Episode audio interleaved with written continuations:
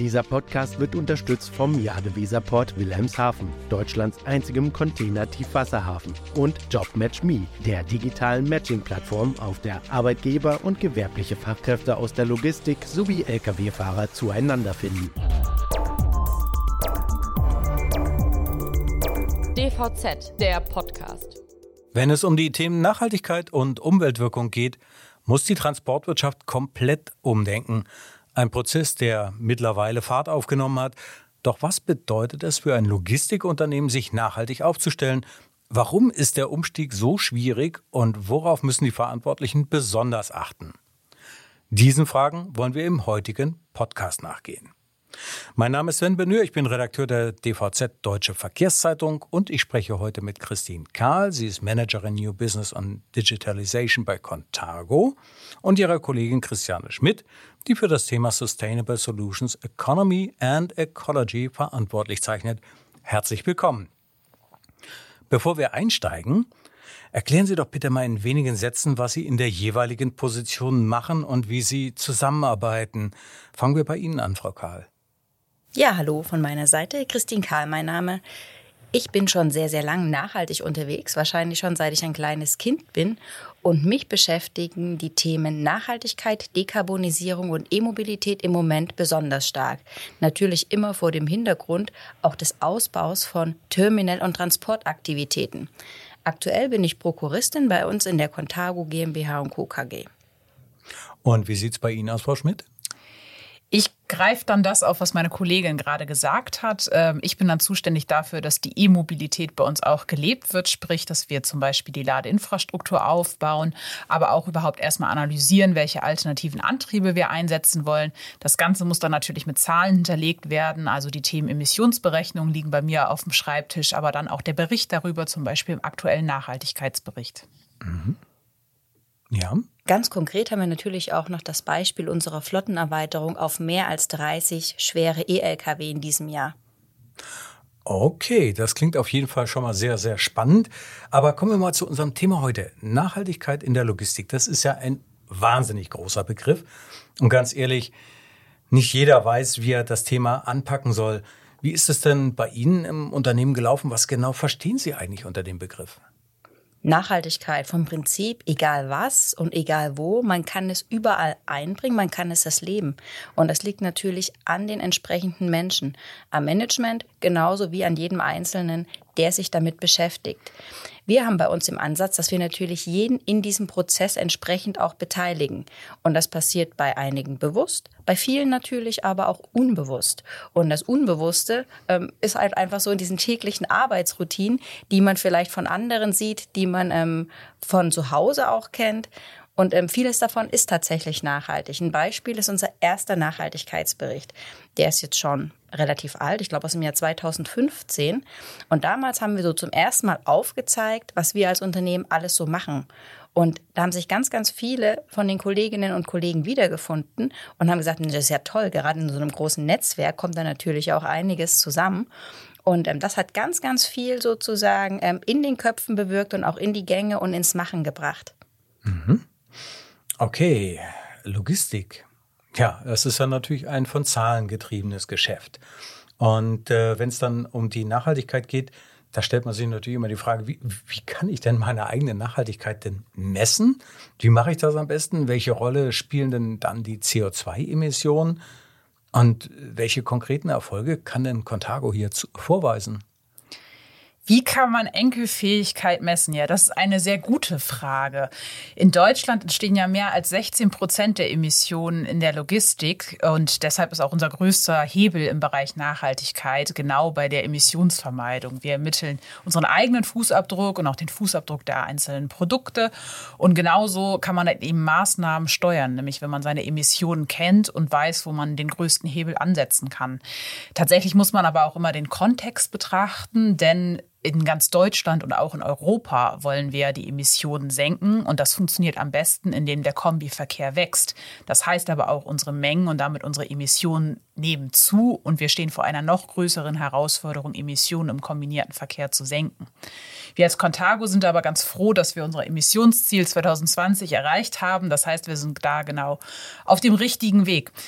Wir nutzen aber natürlich auch diese Zahlen, um zum Beispiel die Nachhaltigkeitsmotivation unserer Mitarbeitenden zu prüfen. Zum Beispiel haben wir da eine Initiative gestartet, wie man, äh, dass man Papier einsparen soll und äh, haben dann über die Ermittlung der, der Papiereinsparung herausgefunden, klar, auch wie viel Emissionen wir einsparen, aber letztendlich auch, wie groß die Motivation der KollegInnen ist, an diesem Thema zu arbeiten und allgemein das Thema Nachhaltigkeit zu verinnerlichen. Da würde ich tatsächlich gerne noch ergänzen, weil Christiane, du hattest gerade das Wort Enkelfähigkeit äh, mit eingebracht. Das ähm, Prinzip der Brundtland-Kommission, welches wir schon seit Anfang an leben, bedeutet ja, dass man im Endeffekt so heute wirtschaftet, dass es die nachfolgenden Generationen zukünftig auch noch genau in der gleichen Art und Weise tun können. Und ich meine, jetzt ist das neumodische, neumodische Wort Enkelfähigkeit, was dann dazu kam, unterstreicht das und macht es, glaube ich, einfach noch greifbarer und sichtbarer. Und ähm, das ist uns natürlich sehr, sehr wichtig in dem, was wir tun und wie wir es tun. Mhm. Ja, kann ich also auf jeden Fall nachvollziehen. Und ich glaube, das ist ein so dringendes Thema. Ähm, es bedarf allerdings natürlich auch einer, einer bestimmten strategischen Ausrichtung, glaube ich, um dieses Thema in Angriff zu nehmen.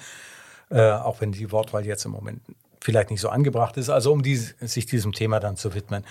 Und ähm, naja, um eine richtige Strategie in Sachen Nachhaltigkeit zu entwickeln, da genügt es ja nicht nur, die eigenen Prozesse zu analysieren, äh, denn ich glaube, die Gedanken, die hier einfließen müssen, die sollten weiter gefasst sein.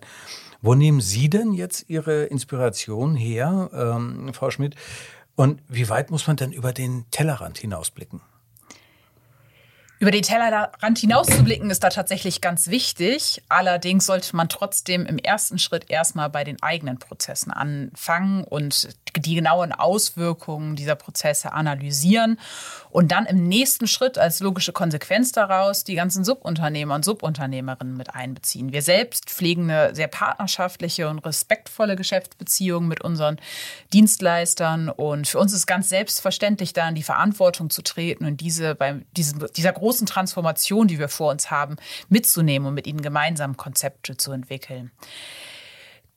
Die Strategie ähm, ja, da muss man aber natürlich auch die gesamten Nachhaltigkeitsauswirkungen versuchen zu fassen, wenn es nachher an die Analyse von einzelnen äh, alternativen Antrieben zum Beispiel geht oder auch den Auswirkungen aufs gesamte Unternehmen. Ähm, da muss man noch den Blick ein bisschen weiter fassen. Zum Beispiel ist für uns ganz klar, dass sich durch die E-Mobilität der Strombedarf in den nächsten Jahren sehr, sehr stark erhöhen wird.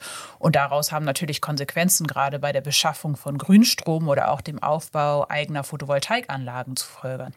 Oder wenn man dann mal weiterdenkt, kommen auch Fragen auf wie, welche Auswirkungen hat denn der Stromimport oder auch der Wasserstoffimport aus anderen Herkunftsländern? Welche Rohstoffe werden in Brennstoffzellen und Batterien verbaut? Wie hoch ist der Wasserbedarf? Da kann man noch sehr, sehr weit hinausblicken. Mhm. Ja, und wie sieht es bei Ihnen aus, Frau Kahn, mit der Inspiration? Was, was treibt Sie da an? Naja, so vom Prinzip ist unsere Kernkompetenz ja immer noch der ähm, Transport und der Umschlag von Containern. Und das ist ja, man sieht das ja auch sehr häufig auf irgendwelchen Bildern, ein sehr dynamisches Arbeitsumfeld. Und genau diese Dynamik hat man vom Prinzip jetzt auch bei diesen neuen Konzepten, die eben anzuwenden sind, um mit weniger Emissionen unterwegs zu sein. Und das ist kein einfacher Prozess. Das ist also oftmals sind wir ja doch irgendwo so ein First Mover. Das heißt, wir brauchen schon einen gewissen Mut und einen gewissen Wille, die Dinge auch zu machen, anzustoßen, voranzugehen, ohne zu wissen, ist das jetzt wirklich schon der Weg, den zukünftig ähm, jeder gehen wird. Und ähm, das ähm, macht Spaß, aber ist natürlich auch sehr herausfordernd. Ja, und natürlich muss man sich auch dabei Gedanken machen, wie man so ein Thema eigentlich im eigenen Unternehmen definiert. Und Ansatzpunkte, gibt es, glaube ich, unglaublich viele. Äh, letztendlich ist das ja die Frage, wo wäre das denn sinnvoll? Wo, wo kann man wirklich sagen, das ist der erste Punkt, wo wir ansetzen müssen, ähm, damit wir dann unser Ziel auch sukzessive erreichen können? Nun, wie Sie jetzt eben schon sagten, vom Prinzip hat alles seine Berechtigung. Und es ist, glaube ich, wichtig, dass man mit Herzblut dabei ist, dass man ähm, das auch möchte und vorantreiben kann. Und ich nehme da gern mal ähm, das Beispiel LED. Ist jetzt zwar auch schon relativ alt und fast jeder verwendet nur noch LED-Leuchten. Aber wenn Sie sich jetzt mal ein Containerterminal vorstellen, da hat man ja relativ weite Strecken von dem eigentlichen Licht, bis äh, es dann unten ist, gerade auf dem, auf dem Gelände oder noch tiefer eben in einem Schiff. Und am Anfang war die LED-Technologie überhaupt noch nicht so ausgereift, dass man diesen Lichtstrahl eben hätte erzeugen können. Aber unsere Kollegen und Kolleginnen, die draußen gearbeitet haben, haben gesagt, okay, wir testen das, wir probieren das und haben immer mal ähm, mit der gerade vorhandenen LED-Technologie versucht, ähm, das auszustrahlen. Und irgendwann war der Punkt, wo sie gesagt haben, damit können wir jetzt arbeiten.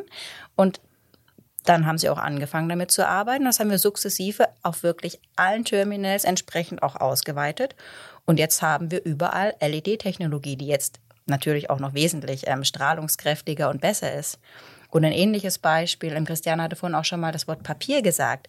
Ne, Papier, Papier einsparen, das ist etwas, was für jeden greifbar ist, was für jeden nachvollziehbar ist. Damit können wir jetzt ähm, in der Transportlogistik nicht die Welt retten. Uns ist schon sehr bewusst, dass wir an diesen großen Hebeln ansetzen müssen. Und das sind bei uns tatsächlich das Binnenschiff und das ist auch ähm, der LKW.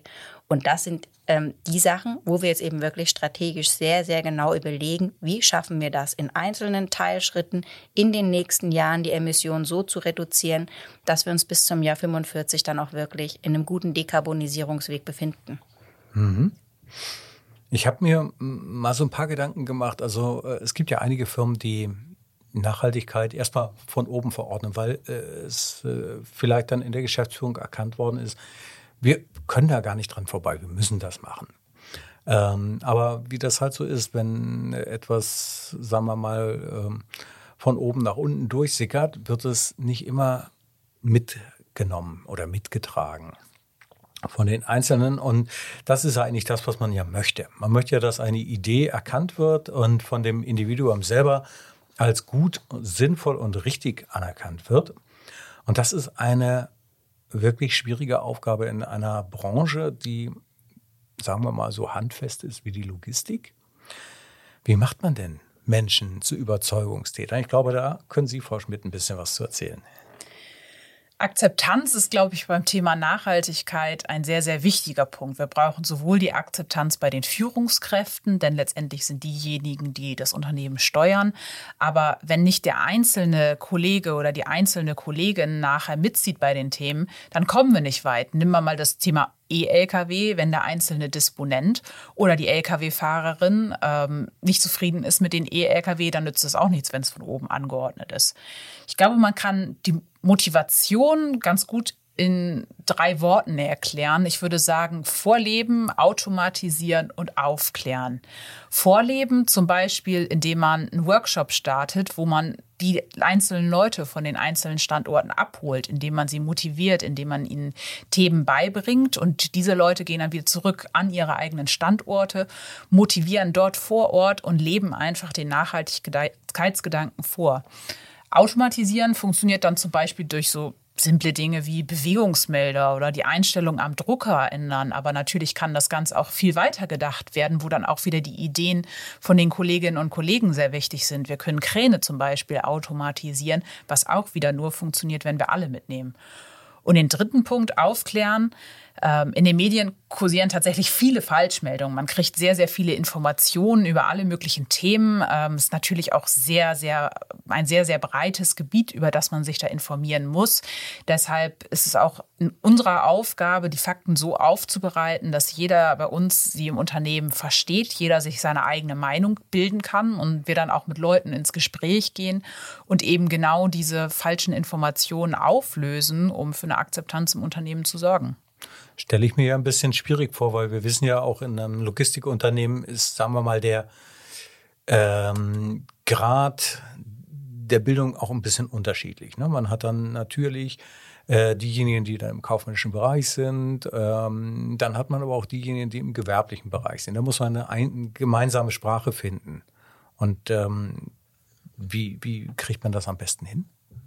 Naja, letztlich machen wir das ja eigentlich schon fast immer, würde ich jetzt sagen. Also seit ich ähm, bei Contago bin, 2008, ähm, ist das Usus und es wurde vorher auch schon gemacht. Es liegt natürlich sehr, sehr viel an den Menschen, die im Unternehmen arbeiten. Und ich glaube, man geht auch gerne in Unternehmen zum Arbeiten, was eben bestimmte vielleicht ähm, Überzeugungen und Werte ähm, auch lebt, das auch wirklich authentisch eben ähm, macht und damit wird man ein attraktiver Arbeitgeber auf der anderen Seite, kommt aber auch in eben solchen Zukunftsthemen viel, viel besser vorwärts. Aber das ist jetzt ja nichts, was von 0 auf 100 mit einmal da ist, sondern es ist tatsächlich etwas, was peu à peu immer weiter wächst, immer ähm, ähm, Stufe für Stufe dann auch seinen Weg entsprechend nimmt, je nachdem, unterschiedliche Formate, unterschiedliche Sprache. Sie haben es gesagt, es ist ja nicht notwendig, dass man das eine Thema jedem genau mit den gleichen Worten rüberbringt, sondern ähm, wir machen zum Beispiel so einen Nachhaltigkeitstag, wo wir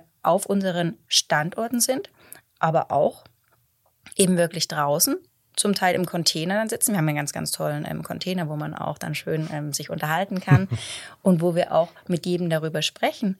Und ähm, wenn dann die Kranführer, Reachstacker-Fahrer kommen, mit ihren Bedenken, gerade zum Thema E-Mobilität, was wir da schon für Diskussionen hatten, das ist spannend. Das ist aber auch ein sehr, sehr wichtiger Prozess.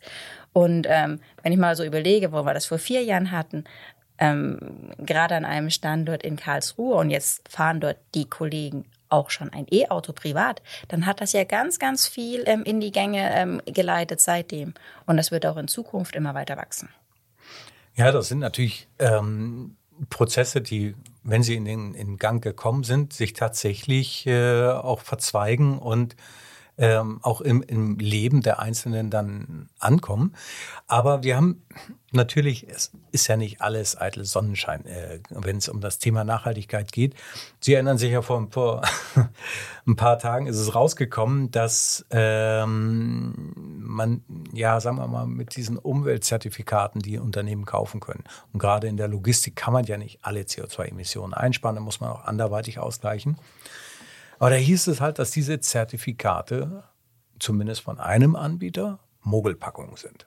Und ähm, das ist natürlich etwas, könnte ich mir vorstellen, dass das gerade bei Ihnen, die Sie ja nun aus Ihrer Überzeugung heraus dann agieren, dass das bei Ihnen ja auch etwas anstellt, wenn Sie sowas mitbekommen. Sind denn Ihre Überzeugungen angekratzt?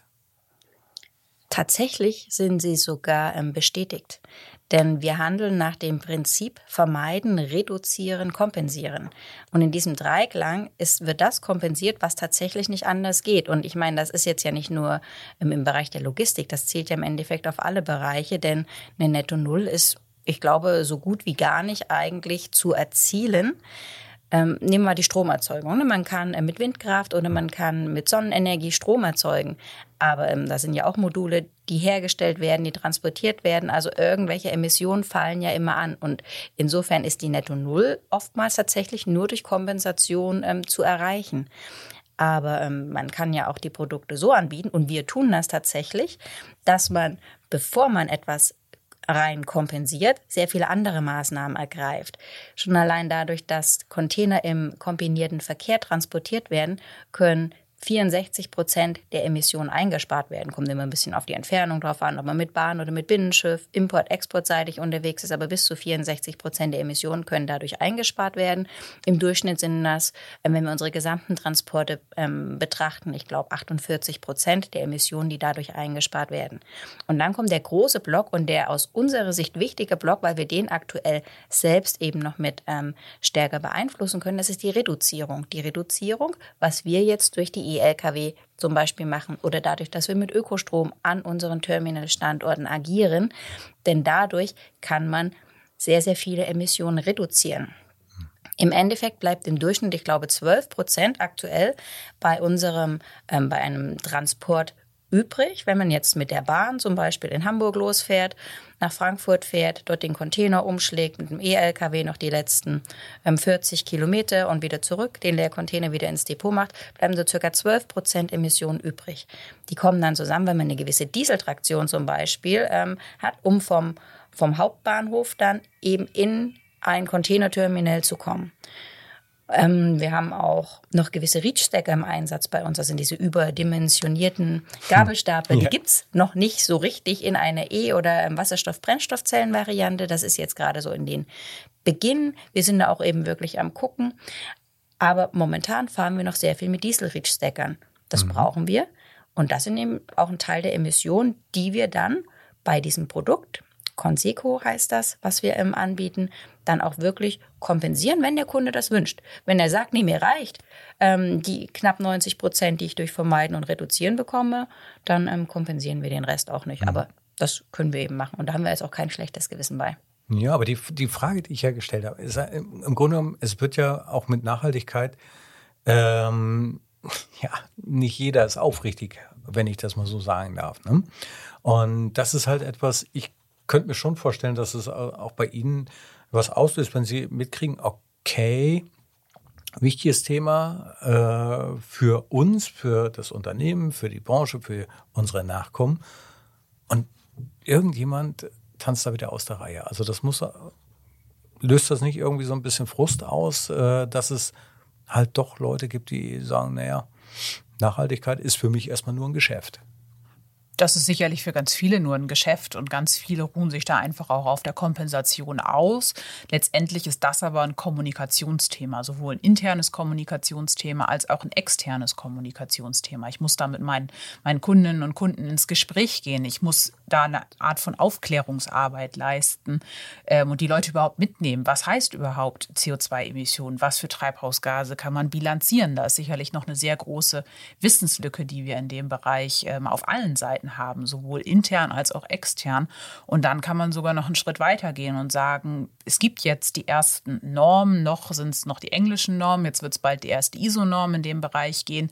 Ähm, warum lassen wir uns für das Thema Glaubwürdigkeit nicht zertifizieren? Wie kommen wir überhaupt, und das ist auch ein Dialogthema, zu einer einheitlichen Definition von Klimaneutralität? Die gibt es heutzutage zum Beispiel noch nicht. Ähm, und wir versuchen zum Beispiel über so Themen wie den Nachhaltigkeitsbericht dann darüber aufzuklären, okay, was, was ist unsere Definition, welche Normen verwenden wir und gehen dann ganz gezielt mit allen Akteuren auf dem Markt in die Diskussion, okay, ähm, wie seht ihr das? Was ist eure Definition davon? Und wie kommen wir vielleicht auf einen Weg einer gemeinsamen Definition, die dann auch allen hilft? Denn letztendlich äh, müssen wir ja Emissionen vermeiden und äh, dafür brauchen wir eben auch eine vernünftige Definition.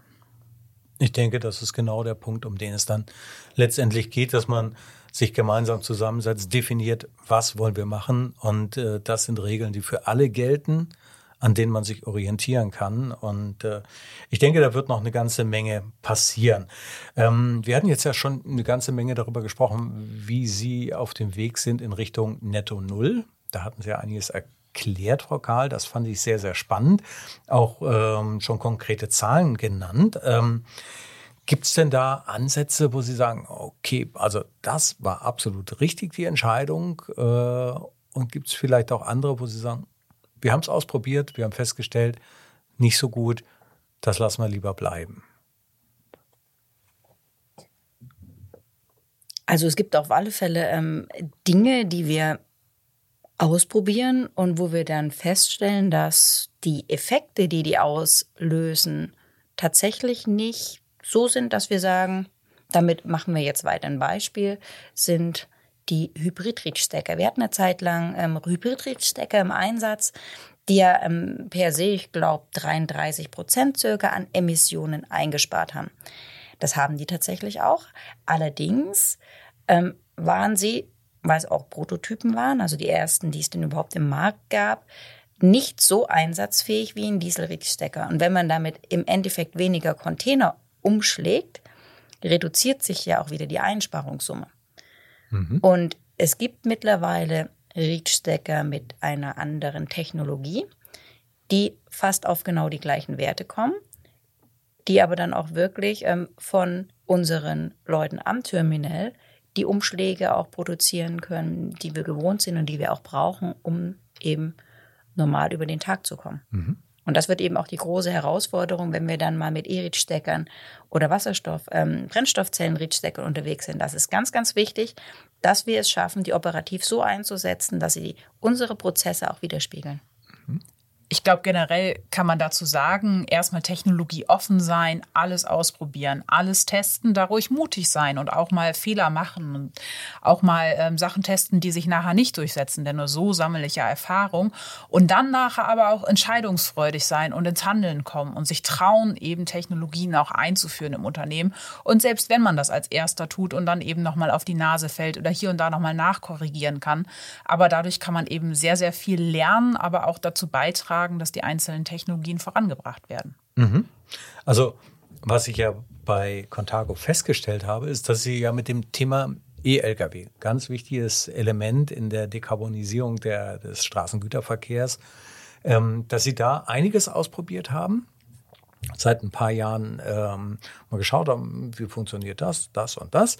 Und ähm, jetzt sind Sie ja an dem Punkt angelangt, ähm, wo Sie im großen Stil auch auf E-Lkw dann umsteigen wollen. Das klingt natürlich jetzt erstmal einfach. Ne? Wir schaffen E-Lkw an und dann fahren wir emissionsfrei, aber das ist doch ein ziemlich komplexes Thema mit ganz vielen Knackpunkten. Auf der einen Seite ja, also generell ist erstmal der E-LKW kein Hexenwerk. Ne? Das ist ein LKW wie jeder andere auch, hat einen guten Drehmoment und ähm, ist dazu noch leise und es stinkt auch nicht so um einen herum, weil er ja ähm, keine Emissionen erzeugt. Die gewohnte Flexibilität der Lkw-Fahrenden ist aber dann das andere Thema. Denn wenn wir die Lkw jetzt so einsetzen, wie wir die Diesel-Lkw einsetzen, haben wir durch die ähm, aktuelle Batteriegröße schon noch gewisse Reichweiten-Einschränkungen, die wir relativ ähm, nicht, also einfach ist nicht das richtige Wort, aber die man vom Prinzip überbrücken kann mit der richtigen Ladeinfrastruktur. Mhm. Ladeinfrastruktur kann man jetzt zum einen statisch oder dynamisch sehen. Wir haben ja ähm, nicht nur die ähm, schweren batterieelektrischen Lkw, sondern auch ein Oberleitungshybrid-Lkw im Einsatz. Und der wird ja, wenn das ähm, Netz dann auch mal weiter ausgebaut wird, dynamisch geladen. Ein ganz, ganz großer Vorteil, weil der Fahrer dann so wie heute vom Prinzip seinen Tag verbringen kann. Er hat nicht zusätzlich irgendwo noch einen Ladestopp zu machen oder zu gucken, wo er denn wann wie laden kann öffentliche Ladeinfrastruktur ist jetzt so langsam, ähm, dass es aufgebaut wird. Bis vor einiger Zeit gab es keine öffentliche Ladeinfrastruktur. Das war dann natürlich auch ein Punkt, wo wir gesagt haben, was machen wir denn, wenn wir E-Lkw einsetzen? Die Lkw gehören geladen, brauchen wir eigene Ladeinfrastruktur. Dann ähm, haben wir in diesem Bereich geguckt, was macht Sinn, was macht nicht Sinn. Wir wollen ja keine übermäßigen ähm, sogenannten Stromspitzen produzieren, weil uns das ja unser Netzentgelte dann eben auch wieder zerstört. Dann sind wir wieder bei diesem Kostenthema. Aber auch ähm, die Ladeinfrastruktur selbst wird als solches teurer, weil wir ja einfach ähm, in den letzten Monaten und Jahren ja eine höhere ähm, preisliche Anpassung alle sozusagen haben. Und insbesondere, und das macht es dieses Jahr besonders herausfordernd, sind die Strompreise ja extrem gestiegen. Mhm. So, jetzt haben wir unsere E-Lkw und sehr, sehr hohe Stromkosten, was natürlich ähm, etwas schade ist, gerade so am Anfang, weil es natürlich die Wirtschaftlichkeit sehr, sehr stark ähm, negativ beeinflusst. Und wenn wir jetzt beim Thema Wirtschaftlichkeit sind, wir können jetzt dieses ähm, äh, große Ausbauprojekt mit unserer Flotte auf über 30 Lkw natürlich nur machen, weil wir gerade in Deutschland ein sehr, sehr gutes Förderprogramm haben, das KSNI-Förderprogramm, das es eben ermöglicht, ein Großteil der Mehrkosten sich dann ähm, doch wieder ähm, erstmal noch zurückzuholen. Hätte man das nicht, dann wäre es, würde ich mal sagen, wirtschaftlich so gut wie unmöglich, das wirklich ähm, darzustellen, eben in eine Ausweitung der Flotte in diesem Ausmaße zu gehen. Mhm. Okay, Sie könnten natürlich dann auch sagen, gut, äh, E-Lkw, hm, wir hätten ja noch eine Alternative, nämlich den Wasserstoff-Lkw. Und äh, nun sitzt ja Contago in einem Bundesland, das ähm, sich ja sehr gerne als Vorreiter der grünen Wasserstoffwirtschaft sehen möchte. Das heißt also, es wird äh, über Standorte für Elektrolyseure gesprochen, wo dann Wasserstoff erzeugt werden kann. Es werden äh, Pipelines gebaut bzw. umgewidmet, damit dann auch entsprechend dieser alternative Kraftstoff dorthin kommen kann. Ähm, ja, wie, wie ordnen Sie denn diese Initiative ein in NRW? Ähm, welche Chancen bieten sich denn dadurch? Nun, Wasserstoff generell ist ein sehr, sehr wichtiger Energieträger auf dem Weg zur Dekarbonisierung. Und wir operieren Technologie offen. Ich meine, wir sind Logistiker, ne? wir sind jetzt kein. und ähm, wir schauen uns natürlich auch immer die Zusammenhänge im Detail an. Und das ist natürlich auch der Grund, warum wir uns relativ sicher sind, dass wir jetzt mit den batteriebetriebenen E-Lkw und der Ladeinfrastruktur, die wir an unseren Standorten aufbauen, keinen Fehler begehen in Zukunft. Fehler mhm. ist natürlich ein relativer Begriff. Fehler werden wir natürlich schon machen, weil wir haben ja keine Blaupause für unser Tun. Aber ähm, die Strategie stimmt. Also E-Lkw auf alle Fälle in dem Bereich, ähm, wo wir tätig sind. Damit macht man nichts falsch. Und in der Umsetzung werden wir noch die verschiedensten Lerneffekte eben auch haben, eben wenn die Flotte dann auch größer wird. Und ähm, es gibt auch Wasserstoff-Brennstoffzellen-Lkw, die wir demnächst dann auf Herz und Nieren eben testen werden. Aber auch da hat man Wasserstoff noch zusätzlich als Faktor. Und ich glaube, Christiane kann jetzt nochmal ziemlich gut Kosten- und Wirkungsgrad in Verbindung setzen. Da bin ich gespannt. sehr gerne, sehr gerne. Ähm, ja, genau. Also unsere Entscheidung letztendlich ähm, für die E-Lkw jetzt ist natürlich auf äh, wissenschaftlichen Daten letztendlich auch und auf, auf Kostendaten gefallen. Denn der E-Lkw hat einfach einen viel besseren Wirkungsgrad. Klar, wenn ich die ganz normal einsetze, sehe ich da jetzt erstmal nichts von. Aber für, für den Wasserstoff-Lkw muss ja zum Beispiel die dreifache Menge an Photovoltaik oder an Windkraft aufgebaut werden, damit wir überhaupt überhaupt genug Strom haben, damit zu fahren. Und Strom ist aktuell oder Grünstrom vor allem ein sehr, sehr knappes Gut. Das heißt, die Frage ist, woher kommt dann überhaupt ähm, der Strom, den ich einsetze? Gleiches dann natürlich auch für den Antrieb. Der Elektromotor ist erstmal eine gute Sache, sehr effizient im Vergleich zum Verbrennungsmotor. Aber auch auf der anderen Seite ähm, habe ich dann die Komponente Brennstoffzelle dann noch mit drin, wodurch auch wieder Verluste entstehen. Also der Gesamtwirkungsgrad des Wasserstofffahrzeugs ist jetzt in dem Sinne erstmal schlechter. Wenn sich natürlich die Gegebenheiten ändern, ähm, sieht das für den Lkw natürlich, für den wasserstoffbetriebenen Lkw dann natürlich wieder ganz anders aus. Nichtsdestotrotz ähm, ist das immer im Kontext zu bewerten. Wenn wir jetzt zum Beispiel auf unsere Binnenschiffe gehen, ähm, da spielt Wasserstoff dann natürlich eine sehr große Rolle. Da haben wir wieder andere Umgebungsfaktoren. Ähm, da geht es auch darum, okay, welche, welche Distanzen können wir damit überhaupt erreichen? Mit den E-Lkw können wir jetzt unsere Nahverkehre super abbilden. Mit dem Binnenschiff sehen die Strecken da auf dem Rhein noch ganz anders aus. Und ähm, das sind so Themen, die wir dann bewerten, zusammen mit den Faktoren, die ich auch eingangs schon erwähnte. So Themen wie, was ist denn überhaupt der Flächenverbrauch bei den Sachen? Was ist der Wasserverbrauch? Und da kann man noch ähm, sehr ins Detail gehen. Mhm. Okay. Also ich, ich glaube, äh, das ist tatsächlich eine Menge Frickelarbeit dann zu leisten, bis man dann wirklich herausgefunden hat, wie das eigentlich alles sich genau darstellt. Ähm, wir haben es jetzt auch schon ein bisschen gehört, also wir kommen so langsam zum Schluss und da, da kommen wir auch zur Gretchenfrage, denn ähm, naja, bei, wenn man auf nachhaltige Geschäftsprozesse setzt, wir haben festgestellt, ja, es kostet auch ein bisschen was. Ne? Da muss man sich ehrlich machen, über die Kostenseite nachdenken. Und ähm, als Logistikdienstleister, Logistikunternehmen muss man ja natürlich das Ganze dann auch den Auftraggebern mit auf die Reise geben. Also auch sagen, Leute, ihr müsst einen substanziellen Beitrag leisten, weil natürlich die Kosten auch gestiegen sind. Wie läuft das?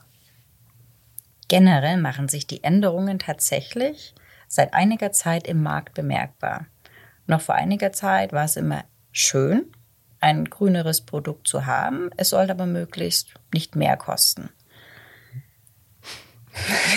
ja, ähm, das, das war tatsächlich so. Aber ähm, neue Technologien sind letztlich unumgänglich. Um, wir hatten vorhin ja schon mal das Thema Netto Null, aber um zumindest wirklich die Emissionen so weit zu reduzieren, dass wir die Klimaziele generell erreichen. Und das trägt ja letztlich auch zum Erfolg eines jeden Unternehmens bei. Denn im Endeffekt ist der Konsument derjenige, der entscheidet. Der entscheidet mit seinen Produkten. Und wenn man dann noch die entsprechenden Marktdefinitionen hat, eben über die Zertifizierung, und man kann ein grünes Produkt nur haben, wenn man eine Emissionsreduzierung wirklich auch nachweist, dann bleibt mhm. mir auch gar nichts mehr anderes übrig, als wirklich ein emissionsreduziertes Produkt dann auch zu verwenden. Mhm. Und dazu sind wir als Dienstleister jetzt natürlich auch wieder gefordert, gleichzeitig aber auch bereit, das eben anzubieten. Mhm. Das ist, die Nachfrage ähm, ist da Und die wird in den nächsten Jahren definitiv auch noch größer werden.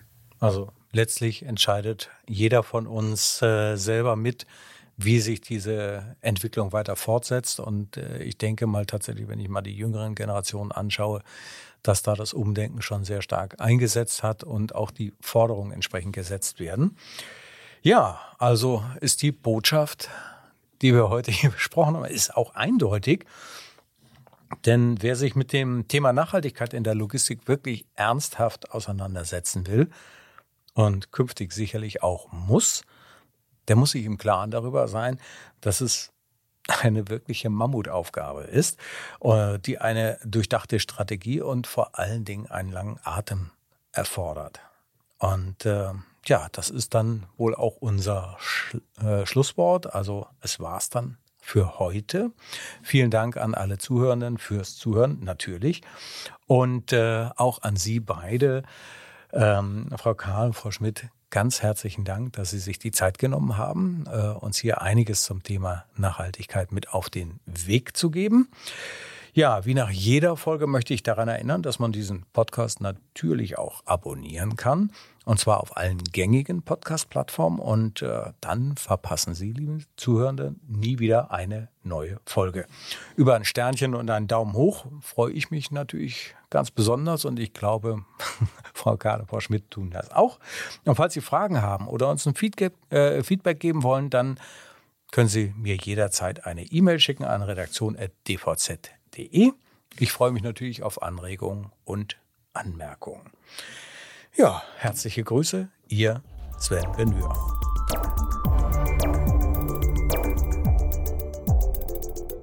Dieser Podcast wurde unterstützt vom Jade Weserport Wilhelmshaven, Deutschlands einzigem Container-Tiefwasserhafen, und JobMatchMe, der digitalen Matching-Plattform, auf der Arbeitgeber und gewerbliche Fachkräfte aus der Logistik sowie Lkw-Fahrer zueinander finden.